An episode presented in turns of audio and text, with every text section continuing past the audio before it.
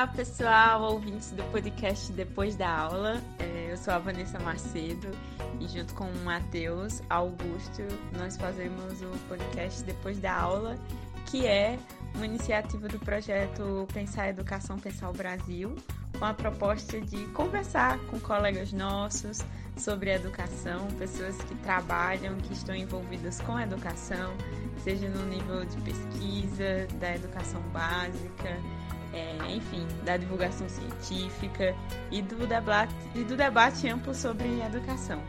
Hoje eu trago aqui uma grande amiga minha, Amanda Martins, pedagoga, professora da educação básica e também já foi uma das é, nossas colaboradoras dentro do Pensar Educação, Pensar o Brasil. Então, é, é uma honra estar tá abrindo o podcast agora conduzido por mim e pelo Matheus, é, para a gente conversar sobre educação e conversar sobre esse contexto de pandemia do coronavírus é, e quem sabe assim a gente alcançar é, as coisas que nos tocam nesse contexto, não é mesmo, Amanda? É, gostaria que você se apresentasse é, para os nossos ouvintes, falasse um pouco sobre você e como tem sido o desafio de é, estabelecer relações e contatos com as pessoas em meio à pandemia do coronavírus, especialmente você que é professora. É, enfim, fala um pouquinho para a gente. Oi, Vanessa. Oi, Matheus. Olá para todo mundo que está ouvindo. Primeiro, agradecer o convite, eu fiquei muito feliz eu sou uma pessoa que gosta muito de podcast, sou apaixonada pelo pensar, então eu fiquei bem satisfeita com o convite.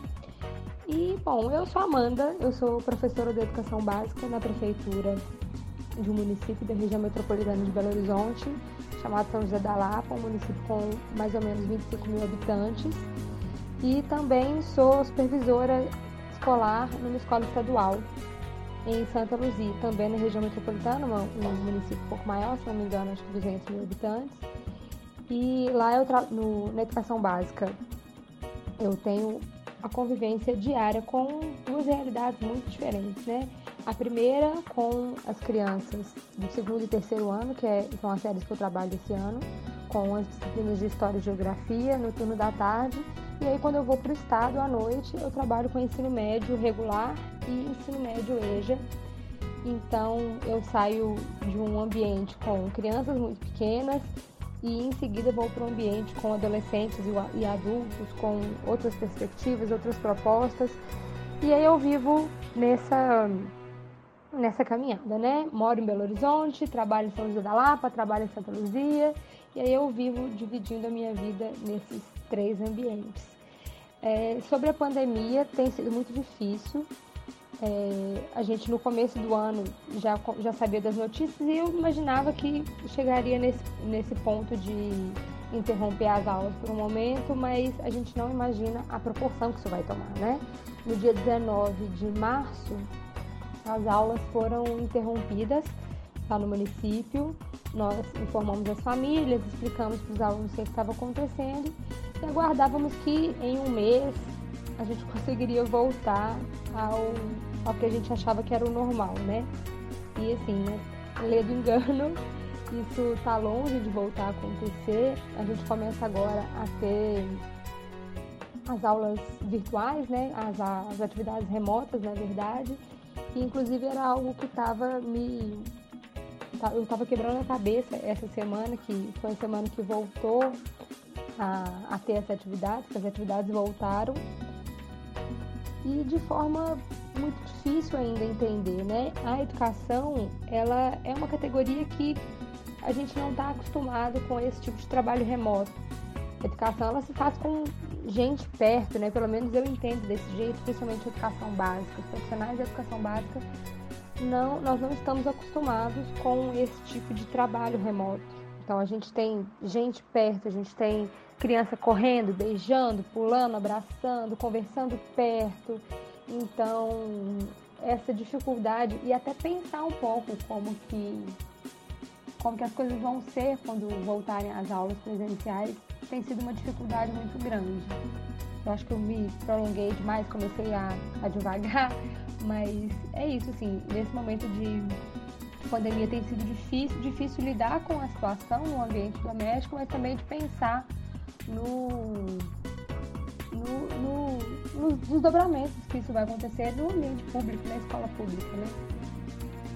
Pois é, Amanda. É, eu sempre te vi mesmo dessa forma, andando para lá e para cá, é, e dividindo várias realidades em contato com muitas pessoas é, e ao mesmo tempo tendo uma capacidade que eu sempre achei fenomenal assim na sua fala é, de sintetizar e de, e, de, e de mostrar, de demonstrar como é que como é que essas realidades elas se tocam e muitas vezes elas se distanciam, entendeu? Então é uma é algo que eu admiro muito assim no seu trabalho e como é, uma educadora, uma pedagoga tá na forma como você se coloca é, e tudo mais. Esse podcast tem justamente algo que você sabe entregar muito bem, que é, é como você se vê e o que você enxerga é, dentro da educação.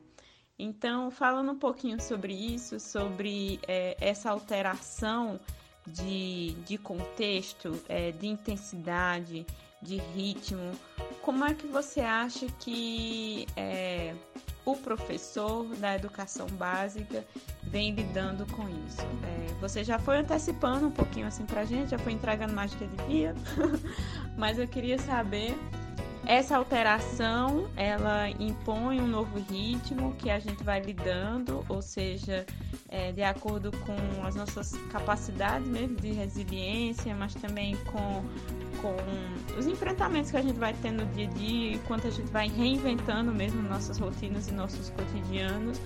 Mas o que é que você poderia é, arriscar, apostar de como que isso vem impactando a carreira docente? É, a condição docente assim nesse nesse momento? É você fala um pouquinho também sobre as aulas online ou seja como é que é, você mesmo está encarando esse desafio de fazer isso?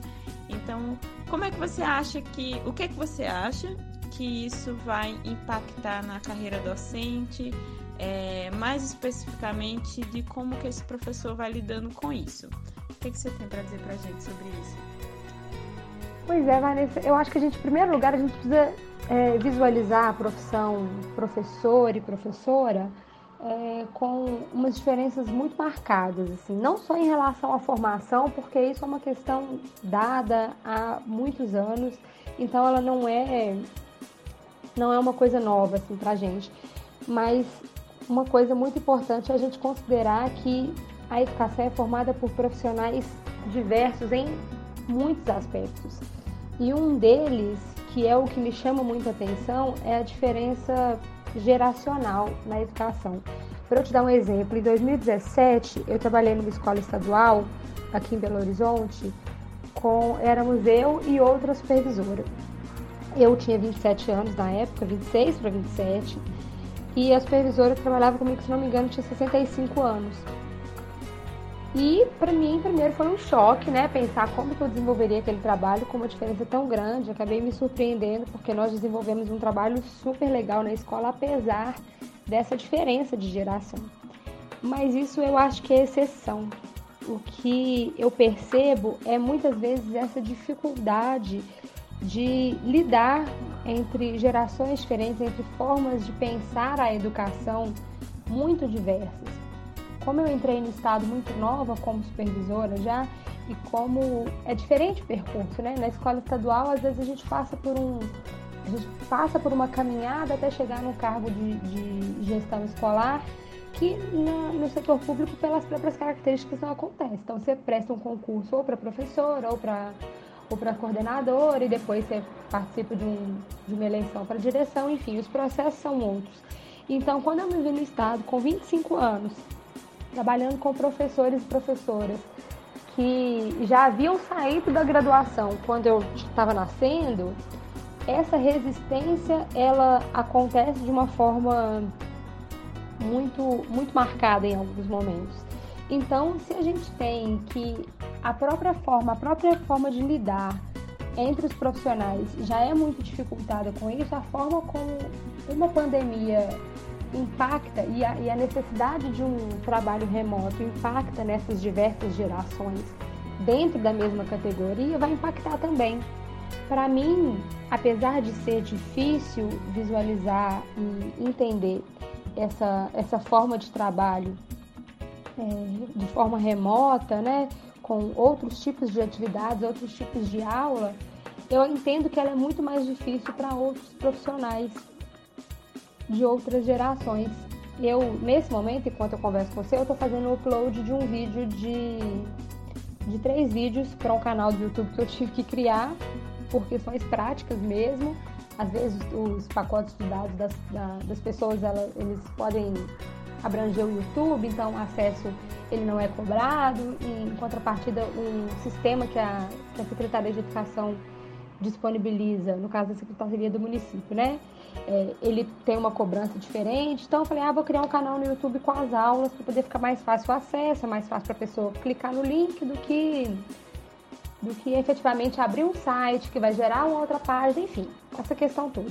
Então estou aqui fazendo o upload de um vídeo, de uns vídeos para o YouTube, tranquilizando as famílias, o outro explicando uma matéria, mas assim, é uma aula que eu dou em 50 minutos, como é que eu vou fazer transpor isso para um vídeo de 5 minutos? Eu não sou youtuber, eu não, né? A minha formação é, é professora, é pedagógica, eu não, eu não me preparei, eu como uma, uma, uma mulher jovem, não me preparei para esse tipo de demanda. Imagine professores que já estão avançados na carreira. Então eu acho que essas dificuldades elas vão ser diversas, assim como é diversa a categoria.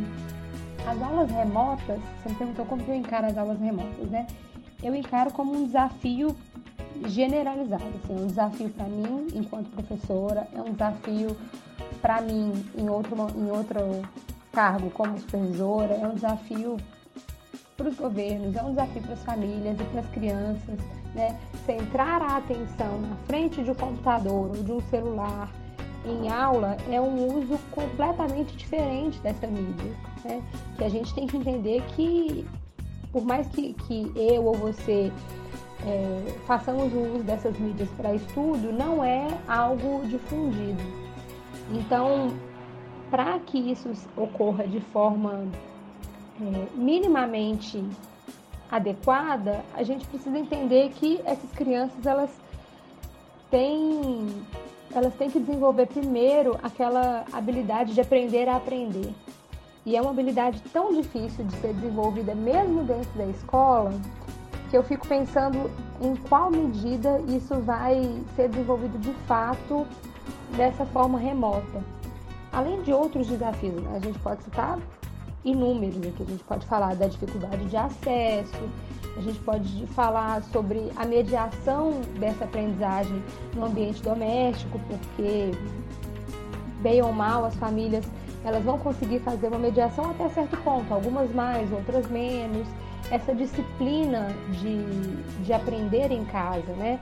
Eu sou uma pessoa que me rotula muito, desde que eu saí, da, acho que quando eu fui entrar na graduação, eu não escolhi um curso à distância, não escolhi EAD porque eu conheço a minha forma de aprender. Eu preciso estar ali, eu preciso estar vendo, preciso estar pegando. E eu me rotulei como uma pessoa que não tem disciplina para aprender de forma remota ou de forma à distância. Então, se eu, com 30 anos, não consigo, é, não consigo me ver nessa posição de alguém que, que vai se matricular num curso à distância, por exemplo, por questão de disciplina, como que eu posso esperar isso de uma criança de, de 8 anos, que é a idade dos meus alunos, ou de um adolescente de 17, sabe? É, é muito complicado, assim. Eu encaro essas aulas remotas como uma necessidade nesse momento, mas elas não substituem em nenhum grau a, a escola presencial nesse sentido. Eu acho que sim, é uma ferramenta que a gente tem hoje para lidar com, com a questão da, da educação frente à pandemia, mas ela tem que, ser, tem que ser, ficar muito claro, tem que ficar muito esclarecido de que isso é uma, de que essa é uma resolução pontual, que ela está longe do ideal, que quando a gente voltar, todos esses conteúdos que foram trabalhados, eles vão ter que ser retomados, atividades vão ter que ser feitas e refeitas, avaliações diagnósticas vão ter que ser trabalhadas e é e foi exatamente isso que eu que eu pontuei no vídeo que eu gravei para os pais hoje. O fato de estarmos trabalhando determinados conteúdos nesse momento não significa que quando a gente voltar, seja mês que vem, seja no ano que vem, não sei como é que vai ser, não significa que esses conteúdos vão ser é, considerados como dados. A gente precisa ter uma dinâmica muito muito bem organizada de como que vão ser as avaliações pós-pandemia, mais que avaliação, como vai ser a recepção dessas dessas crianças, desses adolescentes no pós-pandemia. Eu acho que pós-pandemia está sendo muito pouco falado, justamente porque a gente ainda está aprendendo como como ser essa educação remota nesse momento. Só para corrigir, falei que na escola estadual a gente passa por uma caminhada até chegar no cargo de gestão. Era para falar escola privada. Na escola privada a gente passa por uma caminhada até chegar nos cargos de gestão, enquanto na escola pública a gente ingressa individualmente, ou como professor, ou como supervisor, orientador que seja, através do concurso público, só para esclarecer e corrigir isso. Primeiro, para esclarecer uma coisa que eu pontuei na resposta anterior, eu não quero dizer que essa, essa diferença geracional, diferença de formação, de ideias, seja algo negativo para a educação. De forma nenhuma, isso passa pela minha cabeça.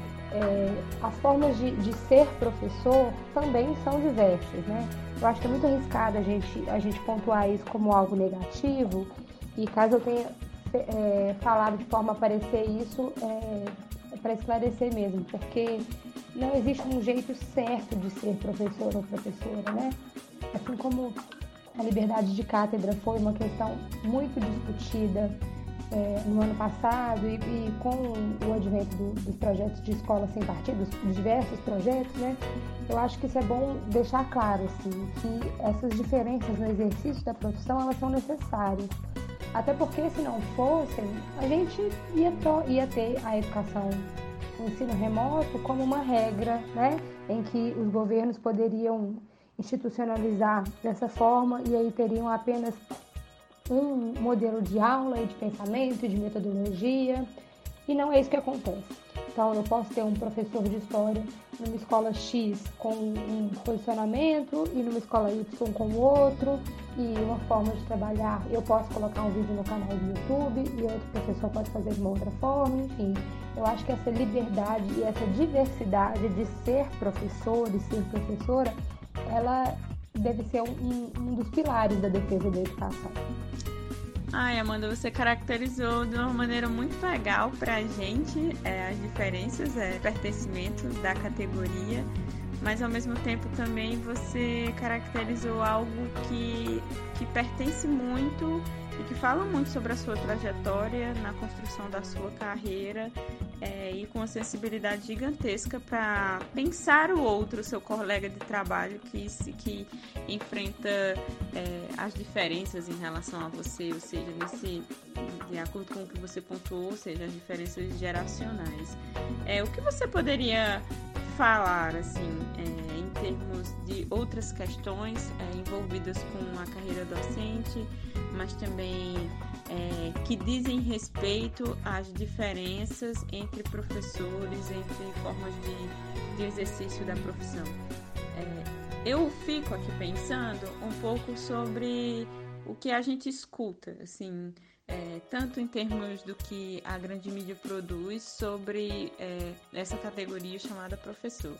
É, durante muito tempo tentamos é, falar sobre sofrimento mental é, da categoria, sobre e ao mesmo tempo pensar isso so, é, atrelado às condições docentes, ou seja, professores que dividem, que estão em várias turmas, que estão em mais de um emprego. É, e ao mesmo tempo, agora nós estamos nesse momento em que esses professores não estão em sala de aula, em que esses professores não estão lidando, não estão na presença desses alunos. O que é que você poderia apontar para a gente sobre isso? Significaria dizer que o professor não está sofrendo uma vez que ele está fora da, da, da sala de aula? Então, o que, é que você poderia falar um pouquinho assim sobre a gente? O que, é que um senso comum arriscaria dizer sobre isso? Quanto à questão do, do sofrimento mental, né, do adoecimento mental decente, sobre como que tem sido essa trajetória com a pandemia. Bom, eu primeiro não posso deixar de falar da situação que nós vivemos hoje no estado. Né? Hoje, inclusive, teve, hoje 15 de maio, teve uma entrevista coletiva do governador Romeu Zema, em que ele fala que não tem dinheiro mesmo para pagar, que ele não sabe quando ele vai dar uma perspectiva de pagamento de salário de servidores, que não são da saúde e educação, né? Hoje saiu, que, perdão, que não são da saúde e segurança, hoje saiu o salário dessas categorias, tardiamente, né? De metade do mês. E das outras categorias ele não tem previsão e que isso não é por conta do coronavírus, na minha humilde opinião, porque há anos os servidores do Estado, principalmente da educação, que é o lugar de onde eu falo, então é dele que eu posso, que eu posso falar, há anos a gente não sabe quando vai receber, como vai ser, mas nesse momento chegou o momento da gente não saber é, ter mais o si como problema. Até o mês passado a gente não sabia quando receberia os salários. Hoje a gente tem, a gente não sabe se vai receber os salários, e isso é ainda mais preocupante. Então, eu acho que essa ideia de que nesse momento os professores não estão sofrendo, ela desconhece a realidade dessa categoria. E não é questão de, de, de vitimismo, né? Às vezes a gente ouve isso, eu, eu me peguei lendo os comentários do, da coletiva de imprensa do, do governo hoje e é muito triste ver que uma parte significativa da sociedade tem uns pensamentos muito, muito cruéis com a educação um dos que eu li foi que se o professor não está trabalhando, não tem que receber mesmo. O outro que o professor só quer saber de fazer greve, até outro dia o Estado estava em greve, e daí para baixo. Então, esse adoecimento, ele vem, e eu senti esse adoecimento na pele durante muito tempo, ainda sinto né, os reflexos dele, e ele não acaba com o fato de estarmos trabalhando em casa. Na segunda-feira, o governo lançou os PETs, né, que são os planos de estudos tutorados, o governo do estado, para lidar com a situação da educação pública estadual nesse momento de pandemia. Falou-se muito sobre como os diretores vão ter acesso aos materiais para enviar para as famílias, se for necessário, com motoboy, e como os professores vão ter acesso a um chat com os alunos para poder tirar as dúvidas. E assim, sinceramente, vendo aquela coletiva de imprensa da, da secretária de Educação, Zilda Santana, os professores mandaram no grupo da escola, e a minha reação imediata foi perguntar, foi comentar e perguntar: nossa, que bacana essa iniciativa. Quando abre concurso para esse estado? Tão maravilhoso, porque de fato não é o estado para o qual eu prestei concurso, não é o estado onde eu trabalho. Então a gente, vê, a gente tem uma, uma miopia muito grande né, do, do, do fato do que, que acontece e do que, que é divulgado, isso em vários, em vários setores. Então, hoje eu acho que o sofrimento dos professores do estado e aí dos municípios, eu acho que cada um tem sua particularidade, mas falando de forma macro no estado, vem um outro sofrimento que é sobre pensar nas contas mesmo e vem uma outra questão que não pode recorrer ao auxílio do governo federal, porque é servidor público, enfim. Então, esse sofrimento vem dessa parte também, é um sofrimento extra, né? Fora do que, do que já vinha sendo praticado, vamos dizer assim, anteriormente. E ainda essa questão de como fazer, como lidar, como atender esses alunos. A gente tem a questão do Enem, o Enem não está sendo cogitado pelo governo a possibilidade de, de adiar o Enem. Então a gente fica pensando dos nossos alunos, eu enquanto, enquanto é, supervisora de ensino médio, eu fico pensando né, nessa nesse lugar desses adolescentes assim que já, já estão na escola sem às vezes sem muita perspectiva, estão desacreditados pela própria sociedade às vezes pela escola, né, em alguns momentos. E aí só mais um fato que vai, vai colocar naquela caixinha da frustração a, a situação em que eles se encontram. É urgente o adiamento do Enem, é urgente pensar formas de, de lidar com a educação nesse momento de pandemia, é urgente pensar na educação no pós-pandemia. E eu vejo que a gente está indo, que a gente está muito atrasado.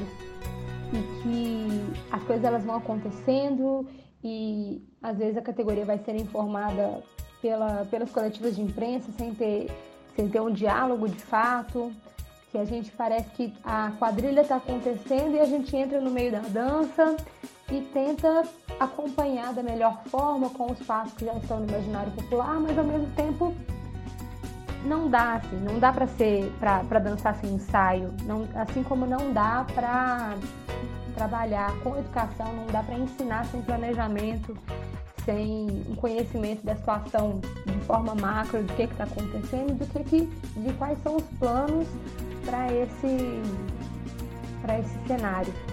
Amanda, sempre que eu converso com você sobre condição docente é, desse lugar que eu ocupo, eu que terminei o doutorado em História da Educação, é historiadora é, e trabalhei com debate sobre a educação, um pouco também com o ensino secundário. Eu sempre me vejo desafiada é, quando eu, eu encaro a sua fala sempre muito em diálogo com a condição docente e ao mesmo tempo com com o um contexto político e o quanto ela tem a dizer sobre um, é, um estado de, de como estão os professores e ao mesmo tempo como está a escola básica brasileira é, nesse momento. Eu, é, eu sou muito fã da, da forma como você expõe essas questões, como você traduz e ao mesmo tempo como você é articulada em deixar essas coisas muito claras assim. E uma das coisas que você fala que sempre me toca muito quando você fala é, é a questão da valorização docente. É, você foi uma professora que já esteve envolvida, é, que já foi é, acusada é, por conta da questão mesmo das ameaças que a escola sem partido é, estava fazendo é, nas escolas, ou seja, a gente assistiu é, no ano 2018, 2019 se, se acirrar cada vez mais essa perseguição aos professores e você foi uma professora que esteve, é, que se viu nesse lugar, ou seja, de ser, é, de ser perseguida, de ser atacada mesmo. Então, nós estamos às voltas com, com essa questão da valorização docente. Eu que estou na Revista Brasileira da Educação Básica, que tem todo esse interesse em, em contribuir com o reconhecimento e com a valorização desses mais de 2 milhões de professores que estavam até março, até o dia 19 de março, é, dependendo de estados e municípios, mas majoritariamente até dia 19 de março, dia é 19 de março nas escolas, é contribuindo com a educação. Então, algo que sempre é, que me marca muito é uma vez eu vi uma professora falando assim, não significa que a gente que não está dentro de sala de aula não esteja pensando sobre, bom, João, será que João comeu hoje? Como é que João está agora na casa dele? E essa professora lembrava das condições é, de que o João é, tem em dentro da sua família e a importância dessa instituição escola para a vida dele. Então, isso tudo faz parte é, do, do, papel do professor, é, mas também da, das questões que atravessam é, os pertencimentos é, dos professores. Então é algo sempre muito contundente, sempre muito forte que eu sinto é, na sua fala e é sempre e eu vejo como uma grande oportunidade de estar aqui dialogando com você, conversando com você, que sempre está em jogo, que sempre coloca em jogo é, o que está num no cenário maior, ou seja, de política, de condição de carreira, mas também naquilo tudo que te atinge e que te, que te atinge como ser humano, como Amanda Martins. É. Então, eu queria ouvir você falar um pouquinho sobre é, quais são as perspectivas. É uma pergunta que eu tenho tentado fazer. Quais são as perspectivas que você pensa para o pós-pandemia? Eu sei que você apontou é, no seu áudio, anterior sobre é, ah, nós não estamos falando sobre o pós-pandemia porque nós ainda estamos lidando com a pandemia ainda estamos às voltas. Mas eu te convido a arriscar fazer um pouquinho desse exercício. Faz comigo esse exercício assim que os autores de ficção eles fazem, sabe? Com, com nenhuma. com nenhum medo, assim.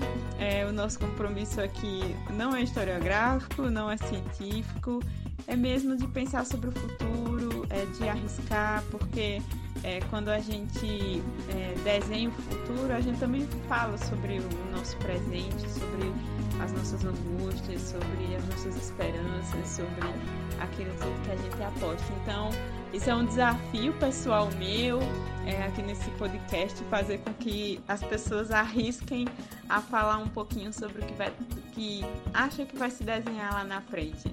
É, eu também posso arriscar, eu vou entregar também o que eu arrisco, é, mas eu queria te ouvir falar agora. Vamos lá, né? Muita coisa. É, sim, sofri com essa, com essa ideia, né? Com essa demonização da educação alimentada, é, que é filha mesmo da escola sem partido, né? Aquela filha, aquela filha feia, aquela filha que ninguém quer olhar, mas que ela tá aí. A gente está sofrendo muito em relação a isso com a ideia de que e a ideia que se passa é que o professor ou a professora dentro de sala de aula é um dador de aula. Então é aquela pessoa que vai transpor o conteúdo do livro didático, dependendo do livro didático também, né? Porque tem essa, essa demonização, ela tem várias faces. Esse, esse, esse monstro tem, vários, tem várias faces. E vai só transpor aquele conhecimento que está ali para dentro de sala de aula, não vai propor nenhuma discussão, nenhuma nenhuma problematização da, das questões sociais e públicas, enfim. Então, sofri bastante, não fui a única, obviamente, sofri menos do que muitas pessoas que eu já li, muitas pessoas que eu conheço, mas foi algo que me tocou pessoalmente, profissionalmente também, assim, e vem e vem me tocando cada dia mais quando eu, eu, eu leio a respeito desses ataques a professores. Em relação à pós-pandemia, eu poderia citar inúmeras estratégias e questões a serem consideradas, assim como você também. Eu vou colocar algumas aqui. Acho que a gente precisa primeiro pensar em como reabrir as escolas, entendendo que depois que essa situação, que esse boom que está agora passar, ainda vamos ter pessoas que não estarão imunizados, né? Isso eu estou considerando um cenário sem vacina, né, gente? Então, pessoas que não estarão imunizadas que possivelmente vão ser contaminadas no ambiente escolar ou nos outros ou nos outros ambientes, vamos falar aqui da escola, né? Que é o meu lugar. Então, como que a gente vai lidar com isso ou de evitar esse contágio da melhor maneira possível? É importante que a gente entenda que que a gente não vai voltar ao, ao que a gente considera normal, né? O normal eu acredito que ficou lá atrás. Então a gente tem que pensar numa nova perspectiva de normalidade. Assim. A gente vai construir um novo normal, né? Então, como reabrir as escolas é uma questão que a gente tem que pensar coletivamente, entender que a evasão e o abandono escolar vão acontecer, já estão acontecendo e vão acontecer bastante no, no pós-pandemia. Aconteceu em, em, outras epidemias, né? A gente pode falar até o ebola, por exemplo, houve um, houve um aumento dos casos de, de, de evasão e abandono escolar no, nos países que foram afetados. Claro que proporcionalmente são outras questões, mas assim, só para exemplificar, tá? o aumento das desigualdades, a gente já está percebendo isso hoje. A gente já percebe hoje que essa, esse isolamento social e essa, esse distanciamento das escolas aumenta significativamente a, o peso das desigualdades que são muito fortes no Brasil. Então, a gente, a gente sabe que o aumento da violência doméstica foi assustador, tem sido assustador, né? Alguns dados que apresentam um aumento de 50% nos casos de violência doméstica, e isso atinge diretamente as nossas crianças e adolescentes. também que estão em casa assistindo tudo isso, assistindo esses atos violentos contra elas, contra suas mães, contra as pessoas das suas famílias. Então, o cuidado e o trato que a gente vai ter que ter com essas crianças e adolescentes no retorno das aulas, ele tem que ser muito bem pensado, muito bem estudado. E aí volta para isso estar tá conectado com a saúde física e mental dos profissionais de educação, dos alunos, né, dos estudantes, porque a gente, como eu falei, vai voltar para uma situação. A gente não vai voltar para uma situação, a gente vai enfrentar uma nova, uma nova situação. Então isso depende de, de suporte aos pais e aos estudantes, suporte também do, dos governos aos profissionais da educação, é, agora, durante a, pandemia e após a pandemia, é necessária uma, uma centralidade da comunicação, né? A gente precisa melhorar a nossa comunicação com, a, com as comunidades, com os profissionais da educação, a troca de informações, pensar talvez em, em multiplicadores do, desses, desses, sobre esses novos conhecimentos que vão surgindo, pessoas às vezes têm uma facilidade maior, porque eu entendo que o retorno ele vai ser doloroso para todo mundo. É, é uma situação que a gente tem que pensar também que muita gente vai voltar com perdas significativas, né? Vão perder entes queridos, familiares, amigos, professores e professoras vão vão morrer, alunos, famílias. Então a gente vê o o aumento, né, todos os dias, um aumento de, de, de óbitos pelo COVID, pela Covid-19, um descaso assustador do governo federal hoje, o ministro da Saúde, inclusive, pediu demissão, né, não durou um mês, eu acho. Então, a gente pensar que a gente, que o retorno, ele vai ser, vai ser difícil, vai ser cruel.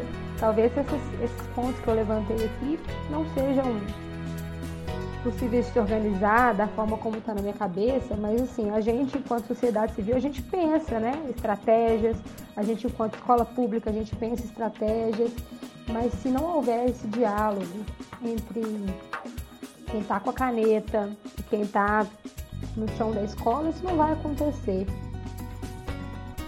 Bom, eu acho que é isso, Vanessa, para o pós-pandemia. Eu acho que é muita coisa até, né? A gente tem que pensar muita coisa para quando as aulas voltarem presencialmente. É, a gente precisa se preparar muito é, intelectualmente, psicologicamente para esse retorno, que ele vai ser realmente difícil. E, e, eu não acho que a gente tem que pensar nisso quando a poeira baixar, não. A gente já tinha que estar tá pensando nisso. A gente tinha que estar tá pensando nisso e pensando em como fazer agora, durante a pandemia e pós-pandemia, nosso, nossos meios de comunicação, nossa, nossos intelectuais, eles não estão, eles não funcionam como um como micro-ondas, né? Primeiro você tem que colocar uma coisa para descongelar e vai cozinhar a outra. Não, a gente consegue, a gente é capaz, enquanto intelectuais, de, de pensar estratégias é, multidisciplinares e, e comportamentais em vários cenários. Se a gente continue, se a gente pensar que esse momento é o momento de, de elaborar as estratégias para a pandemia e só quando a, a pandemia der sinais de, de ir embora, que a gente vai começar a pensar no pós-pandemia, quando chegar lá na frente, quando tudo isso passar, a gente vai estar do mesmo tá, do jeito que está agora, perdido, confuso, tentando resolver os problemas à medida que eles surgem isso não funciona. A gente já está vendo que não funciona. Isso deveria ter sido pensado quando os indícios de que o, aquela epidemia, aquela doença local ali na China se tornaria uma coisa global, porque já era esperado, né? Há muitos anos a gente já tem virologistas falando que, que em algum momento nesse século, né, no começo desse século, é, muito provavelmente surgiria uma doença respiratória similar à SARS que, que causaria esse, esse transtorno. Então a gente que, que, não, que não é da área da saúde, das ciências biológicas, a gente talvez não estivesse pensando nisso. Mas outras, outras categorias, outros cientistas de outras ciências certamente estavam pensando e, e a gente já deveria tá, ter, ter um planejamento para isso. Se não me engano, a ONU divulgou em 2017, eu acho, eu posso depois olhar esse documento para poder, poder citar mais precisamente, mas existe um, um, uma espécie de manual de, de como lidar com essa situação, com essas situações de, de, de, de epidemias e pandemias. Né? Então, nós não estávamos completamente no escuro. É possível prever em menor ou maior grau como que se daria isso e a gente tem que estar preparado para quando passar e se preparar agora. Não dá para esperar o, a curva começar a descer, né? A gente tem que começar a se preparar já. A gente já devia estar preparado. E, e eu espero sinceramente que a gente consiga sair dessa situação mais fortalecidos. Você sabe que eu sou uma pessimista por natureza, então eu acho que, que, que nós vamos é, passar por isso muito enfraquecidos, muito, muito sofridos, mas eu espero estar errado também. Eu falei ONU, mas era OMS. A OMS já tinha estudos apontando para o risco de doenças respiratórias surgirem e se tornarem é, pandemias no futuro próximo, né? nesse, nesse começo do século. Bom, pessoal, é, eu tentei fazer com que a minha interlocutora arriscasse um cenário é, do que significa a nossa saída da pandemia. Mas a minha interlocutora é extremamente realista, extremamente estratégica, analítica em suas observações e o que eu consegui dela foi um plano muito bem elaborado de estratégia para a gente sair da pandemia pensando na escola básica brasileira. É, isso é uma característica da Amanda. A Amanda é muito realista e talvez é, componha um pouco do pessimismo é, que às vezes muitos professores têm em suas falas. É, eu, é, ao contrário, penso que esse é um momento em que a gente está lidando com algumas de nossas contradições, ficam evidentes alguns dos desejos como sociedade que tínhamos e ao mesmo tempo o quanto que esses desejos e essas contradições elas estão ficando evidentes e elas estão se mostrando insustentáveis. É, existem cenários, existem é, desenhos societários dos quais eles não parecem mais fazer sentido e talvez essa seja uma oportunidade de descobrirmos ou redescobrirmos formas de é, estarmos em sociedade. Eu sou pisciana, talvez por isso eu seja idealista, talvez por isso eu seja é, ingênua, mas esse é um pouquinho do que eu arrisco. É, e é isso. É, Amanda, agradeço muito o, o seu exercício de planejamento estratégico. É, indico o nome da Amanda para qualquer comissão, qualquer comissão responsável por, é, por é, retomar as aulas é, ao mesmo tempo e ao mesmo tempo sair do, dos distanciamentos sociais, é, pensando na escola básica brasileira. Agradeço demais a sua fala gostaria de deixar esse espaço aqui para você é, conversar diretamente com quem estiver ouvindo o nosso podcast, deixar algum recado e ao mesmo tempo te peço para você fazer uma indicação. Se você quiser indicar alguém para conversar comigo aqui no podcast, para a gente conversar sobre o que significa a pandemia, é, desses, dos diversos atores que dialogam com a escola básica, com a educação está é, aberto aqui o espaço para você fazer sua, sua indicação. É isso, agradeço muito e vamos ouvir o que a Amanda tem para dizer. Ai, Vanessa, obrigada, assim, obrigada pelo convite, obrigada pela, pelo, pelo espaço né, de escuta. Você sabe que eu sou apaixonada pelo pensar. Eu sinto muita falta desses dois anos de pouco que eu passei no projeto e a quantidade de gente incrível e genial que eu que eu conheci, você é uma delas. e fico muito feliz de, de levar o pensar também para a escola, né?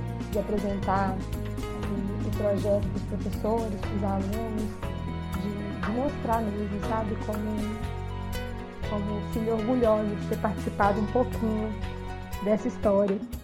Acho que eu vou ficar devendo essa indicação, vou pensar um pouquinho é, sem a pressão de responder na hora, mas vou pensar um pouquinho sem respeito e fico muito feliz de, de trazer um pouco das minhas percepções, do que eu penso em relação à educação básica mesmo. É uma crítica, você sabe que é, é uma crítica constante minha nos momentos que a gente tem tem coletivos principalmente em relação à postura da universidade e aí eu falo universidade como um todo assim não uma crítica direcionada a uma instituição ou, ou alguém especificamente, mas é uma crítica que eu faço à universidade quando ela pensa a educação e pensa a escola básica, é, estuda a escola básica, propõe um monte de coisa para a escola básica, mas não vai para a escola básica, a não ser naqueles pequenos momentos de observação é, da pesquisa.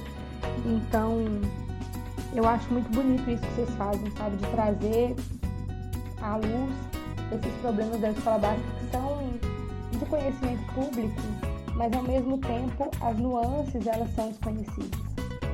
Então é isso, muito obrigada. Eu espero ter contribuído para o diálogo de alguma forma